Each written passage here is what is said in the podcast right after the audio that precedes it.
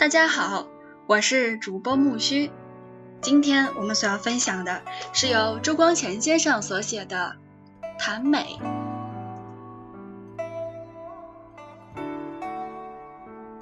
第十一章：超以向外，得其环中。创造与情感。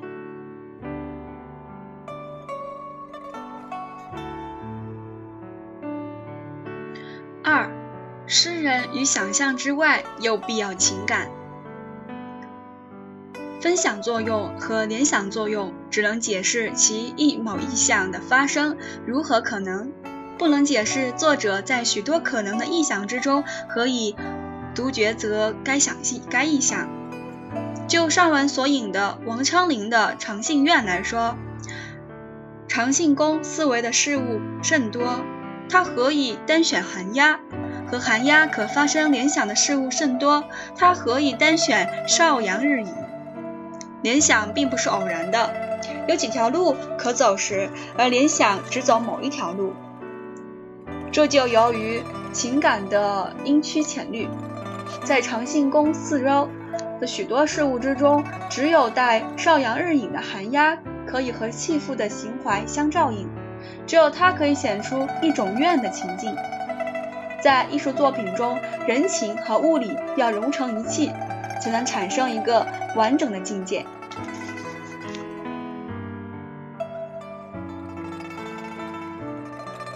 这个道理可以再用一个实例来说明，比如王昌龄的《闺怨》：“闺中少妇不知愁，春日银妆上翠楼。忽见陌头杨柳色。”悔教夫婿逆封侯。杨柳本来可引起无数的联想。恒温因杨柳而想到，木犹如此，人何以堪？萧道成因杨柳而想起，此柳风流可爱，似张旭当年。韩平君韩君平因杨柳而想起，昔日卿卿今在否的章台妓女。何以这首诗的主人独懊悔当初劝丈夫出去谋官呢？因为夫婿的意义意象对于春日凝妆上翠楼的闺中少妇是一种受情感饱和的意象，而杨柳的浓绿又最易惹起呃春意，所以经他一触动，夫婿的意象就立刻浮上他的心头了。情感是生生不息的，意象也是生生不息的。换一种情感就是换一种意象，换一种意象就是换一种境界。集景可以生情，阴晴也可以生景，所以诗是做不尽的。有人说，风花雪月等等都已经被前人说说烂了，所有的诗都被列入，嗯，都被前人做尽了，诗是没有未来的了。这这般人不但不知诗为何物。也不知生命为何物。诗是生命的表现，生命就像，嗯，伯格森所说的，时时在变化中，即时时在创造中。说诗已经做穷了，就不就说生命已经到了末日。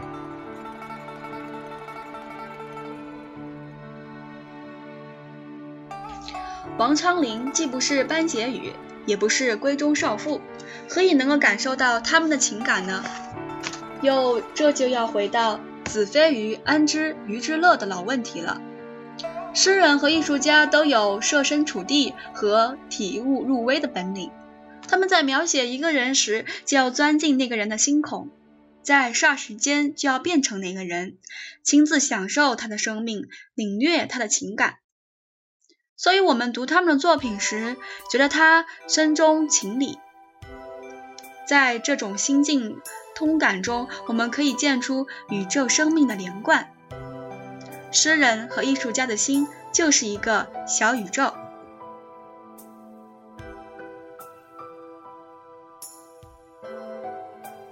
一般批评家常欢喜把文艺作品分为主观的和客观的两类，以为写自己经验的作品是主观的，写旁人的作品是客观的。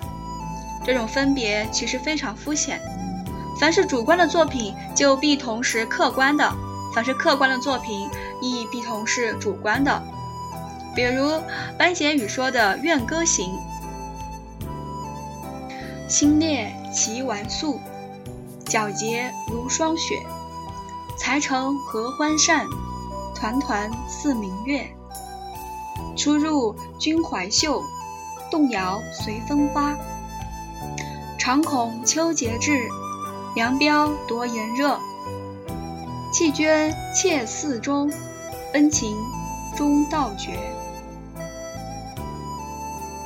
他拿团扇自语，可以说是主观的文学。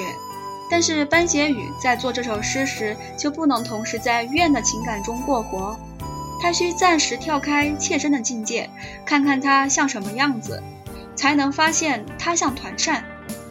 这就是说，他在做《怨歌行》时，需退出客观地位，把自己的遭遇当做一幅画来看。在这一刹那中，他就已经由弃妇。变而为，嗯，歌咏弃妇的诗人了，就已经在实际人生和艺术之中辟出一种距离来了。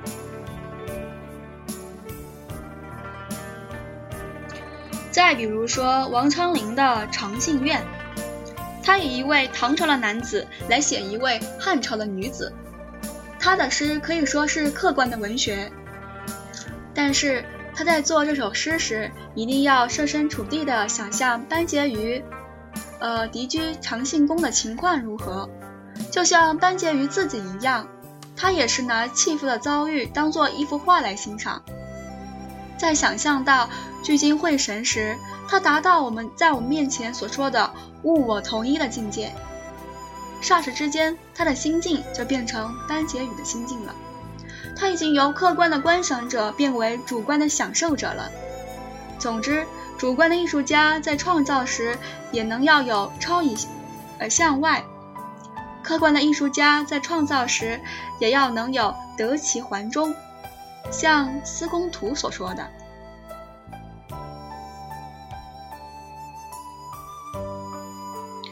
文艺的作品都必具有完整性。它的它是旧经验的新综合，它的精彩就全在这综合上面现出。在未综合之前，意象是散乱凌乱的；在集综合之后，意象是协和整一的。这种综合的原动力就是情感。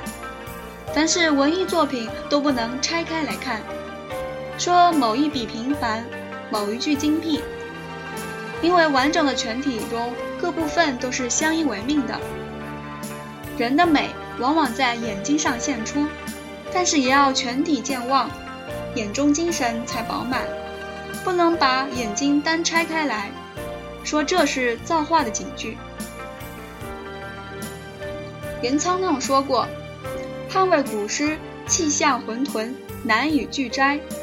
晋以还时有佳句。”这句话本是见道语，而实际上又不尽然。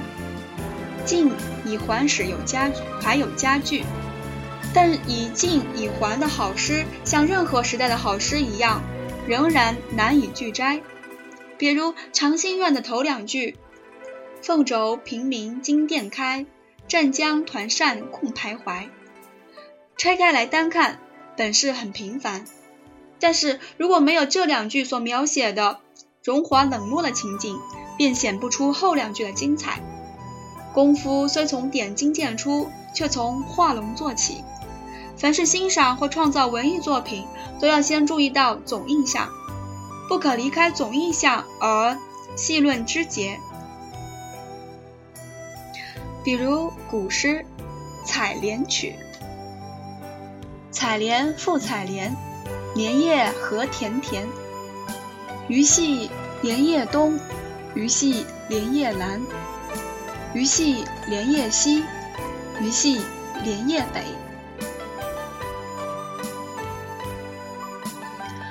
单看起来每句都无特色，合看起来全篇却是一幅极优美的静意。这不仅是捍卫古诗是如此，晋以后的作品。如程子昂的《登幽州台》，前不见古人，后不见来者。念天地之悠悠，独怆然而涕下。也是要求总印象完味，绝不能呃字拙句拙。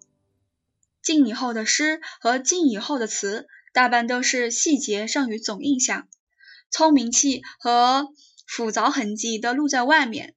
这的确是艺术的衰落现象。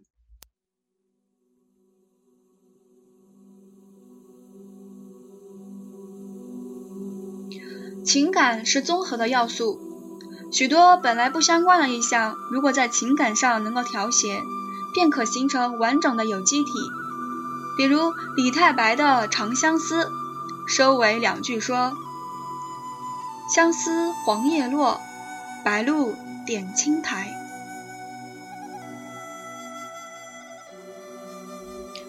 钱起的《香菱古色》，收尾两句说：“曲中人不见。”江上数风清。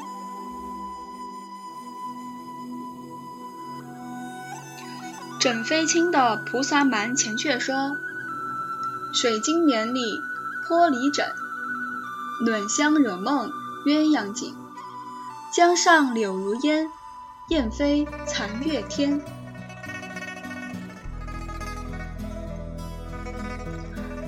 秦少游的。《踏沙行》前阙说：“雾失楼台，月明津渡。桃源望断无寻处，可堪孤馆闭春寒。杜鹃声里斜阳暮。”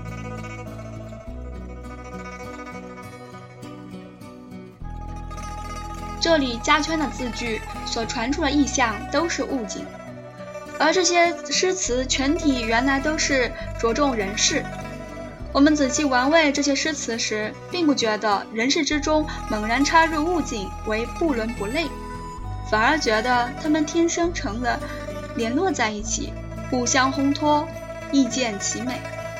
这就由于他们在情感上是协和的。单拿“曲中人不见，江上数风清”两句诗来说。曲中人渺虽然与江上风清绝不相干，但是这两个意象都可以传出一种凄清冷静的情感，所以它们可以调和。如果只说曲中人不见而无江上数清风，或者只说江上数清风而无曲中人不见，意味便索然了。从这个例子看，我们可以见出创造如何是平常的意象的不平常的综合。诗如何要综总印象，以及情感如何使意象整一，种种道理了。因为有情感的综合，原来似散漫的意象可以变成不散漫，原来似重复的意象也可以变成不重复。《诗经》里面的诗大半每篇都有数章，而数章所说的话往往无大差别。例如王峰《蜀离》，彼黍离离，笔迹之苗，行外靡靡，中心摇摇。知我者，谓我心忧；不知我者，谓我何求？悠悠苍天，此何人哉？彼黍离离，笔迹之会。行迈靡靡，中心如醉。知我者，谓我心忧；不知我者，谓我何求？悠悠苍天，此何人哉？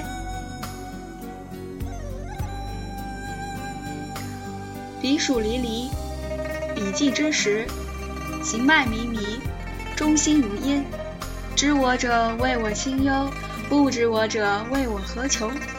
悠悠苍天，此何人哉？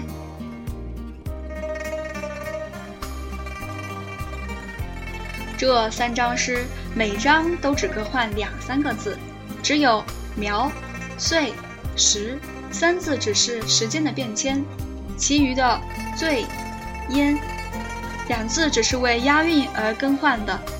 在意义上并不十分重要。三张诗合在一块，不过是说我一年四季心里都在忧愁。诗人何必把它说一遍又说一遍呢？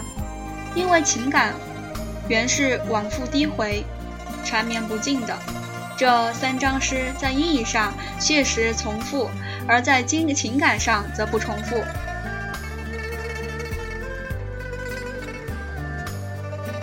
总之，艺术的任务是在创造意象，但是这种意象必定是受情感饱和的，情感或出于己，或出于人。诗人对于出于己者，需跳出来视察；对于出于人者，需钻进去体验。情感最易感通，所以诗可以群。今天所分享的第十一章“超以向外，得其环中”，创造与情感，就分享到这儿了。